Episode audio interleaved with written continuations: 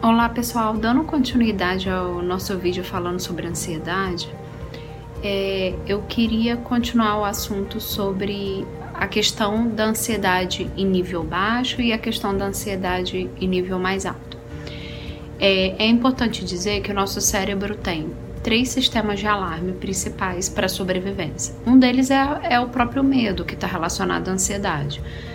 Então, é, essa ansiedade em nível mais baixo, o medo, é uma forma de preservação da nossa vida. Então, se tem algo como um perigo, né, algo que, que não gera né, tensão, preocupação, vai ativar esse sistema de alarme. Então, seria uma ansiedade em nível, ba em nível baixo, preservando a nossa vida. O outro sistema de alarme seria o prazer relacionado ao sexo como uma forma de procriação, né? do ser humano e preservação da nossa espécie. E o último sistema de alarme seria o da inovação. Por exemplo, numa situação de crise como agora, seria uma forma da gente inovar, pensar em umas novas formas de trabalho, como se manter, como se alimentar. Então, esses três são formas de preservação da vida. A questão é, como eu já disse anteriormente, a ansiedade em nível exacerbado gera pânico, gera crise de ansiedade, por exemplo, e isso acaba sendo muito estimulado é, pela mídia, porque muitas vezes só foca em notícias negativas, notícias de morte, de pessoas que estão internadas, e, e aí muitas pessoas que já têm essa ansiedade prévia ou estão no nível de ansiedade um pouco mais exacerbada nesse momento, acaba propiciando aumento e mais pânico. Então, eu indicaria para essas pessoas cada vez menos ver notícias, ver no máximo uma ou duas vezes ao dia, para que não estimule esse sistema de alarme e esse pânico. A outra questão é que na nossa prática clínica, como psicólogo ou, ou psiquiatra, a gente começa a perceber algumas pessoas aliviando essa ansiedade, essa angústia, esse vazio com álcool, drogas, comida, cigarro. E, e aí vira um ciclo vicioso, porque quanto mais álcool a pessoa bebe, por exemplo, mais deprimida ela vai ficar no dia seguinte, mais para baixo, e mais triste e mais ansiosa a médio e longo prazo, porque ela busca aquele prazer de alívio ali e de tirar aquela tensão com o álcool, por exemplo, mas isso vira uma bola de neve, porque quanto mais você bebe ou você come, você vê que aquilo não alivia, cada vez mais você tem que aumentar a quantidade ou a frequência daquele uso porque essas substâncias é, liberam no álcool, né? E na, e na comida, por exemplo, o açúcar, alimentos mais industrializados, principalmente o açúcar branco, ele promove o aumento de dopamina, serotonina, noradrenalina. E aí a pessoa cada vez mais quer buscar aquele prazer e aí se torna uma compulsão, uma adicção. Então é preciso a gente estar atento a a esse padrão, tá bom? E, e eu acho também que, que é um momento, né? Toda crise eu digo para os meus pacientes, alguns que às vezes chegam no meu consultório doentes, que toda crise é uma forma da gente rever a nossa vida.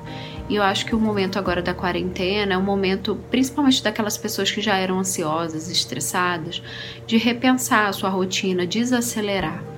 E talvez então, talvez seja o momento ideal agora para a gente começar a desacelerar e perceber que a gente pode viver de outra forma, de uma forma mais saudável, menos estressante, por exemplo. É... O que eu queria dizer também, tem pessoas que têm dificuldade de, de estar confinadas, de estar mais solitárias, então isso vai gerando mais angústia porque elas precisam, né, nesse momento estar tá mais enclausurada, ou precisa nesse momento desacelerar e para algumas pessoas isso é mais difícil. Então seria como um teste, né, esse momento. Por isso que tem pessoas que dizem: "Poxa, eu nunca tive nada e de repente tá aparecendo esses sintomas de ansiedade, porque muitas pessoas buscam na droga, como eu já falei, assim como no trabalho também, na própria rotina acelerada, para não ter que pensar nos seus problemas, nas suas angústias, nos seus vazios. E agora, de forma brusca e prolongada, a pessoa está tendo que é, se olhar, olhar para esses vazios, olhar para suas angústias. Então, por isso que muitas vezes vai aparecer essa ansiedade que de alguma forma estava ali encoberta, né? E aí, é, eu gostaria de dar algumas dicas para algumas pessoas que se veem já no nível de ansiedade, mesmo que leve, como uma forma de prevenção, ou no nível mais é, aumentado. Como eu falei anteriormente, é importante ter uma atividade física, porque isso libera esses hormônios que de certa forma a gente busca né, em outras formas, de outras formas, como a comida, o álcool. Então, o exercício libera isso de uma forma natural e a pessoa vai se sentir melhor, mais feliz, menos tensa, menos preocupada, vai dormir melhor, vai estar mais relaxada. Como eu disse, é bom evitar informações em excesso, principalmente é, da televisão e alguns grupos de WhatsApp que mandam muitas mensagens. É bom selecionar o que, que você quer ver, que grupo no Instagram e deixar de seguir algumas pessoas, infelizmente. É, fazer coisas que te dão prazer, ver um filme, ler, conversar com amigos, é algo que realmente te deixe feliz e praticar resiliência. Realmente é o momento da gente repensar a nossa vida, como eu falei. E o momento de crise não é só pra gente, né? É para todos. Então é o momento da gente crescer e amadurecer. É, aproveitar também esse momento que a gente algumas pessoas, né, tem um momento um pouco mais de folga, então arrumar alguma coisa, algum projeto que você queria fazer, arrumar seu armário, é, estabelecer uma rotina. Isso é super importante até para a questão do sono, porque eu vejo muitas pessoas assim, sem horário para acordar, sem horário para dormir, e é importante dizer que o nosso cérebro é, foi criado para que a gente dormisse em torno de 10 até no máximo meia-noite. Então, esse é o momento é, ideal da gente dormir, em torno de 8 horas, menos que 6 horas de sono isso vai te atrapalhar no dia seguinte, mais que 10 horas de sono também vai te atrapalhar, vai te dar um cansaço, um certo, uma certa preguiça, um desânimo no dia seguinte. Outra questão é se conectar com as pessoas. Às vezes, pessoas que a gente falava que pela rotina, pelo estresse, não tinha tempo, mandar mensagem, um áudio, uma videochamada, amigos próximos, procurar essas pessoas, saber se elas estão bem, se conectar. E e as últimas são: se a pessoa se trata, seja por questões clínicas, pressão alta, ou por questões emocionais, como tem um psicólogo, um psiquiatra, não deixe o seu tratamento, tá? Isso é super importante nesse momento. E a última seria você pedir ajuda. Muita, muitas pessoas têm dificuldade de pedir ajuda. E se você percebe também, é, essa pessoa está próxima de você e você percebe que ela está passando por algum problema do, do que eu falei e, você percebe que ela tem dificuldade de pedir ajuda, não custa ajudar, não custa informar, não custa indicar um profissional, tá?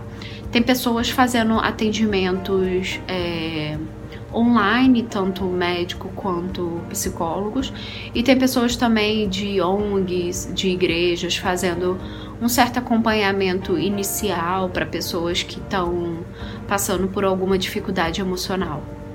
Ok? E eu gostaria de terminar dizendo que assim a gente precisa cuidar da nossa saúde emocional para que a nossa saúde física também fique bem. Não adianta a gente só se preocupar com coronavírus, imunidade, máscara, se a gente está estressado, não está dormindo bem, o nosso emocional não está bem. Porque isso vai desencadear uma baixa de imunidade e a gente estaria mais propenso a doenças, vírus, bactérias, e a nossa imunidade não conseguiria responder a, a essas infecções e, e manifestações de algumas doenças.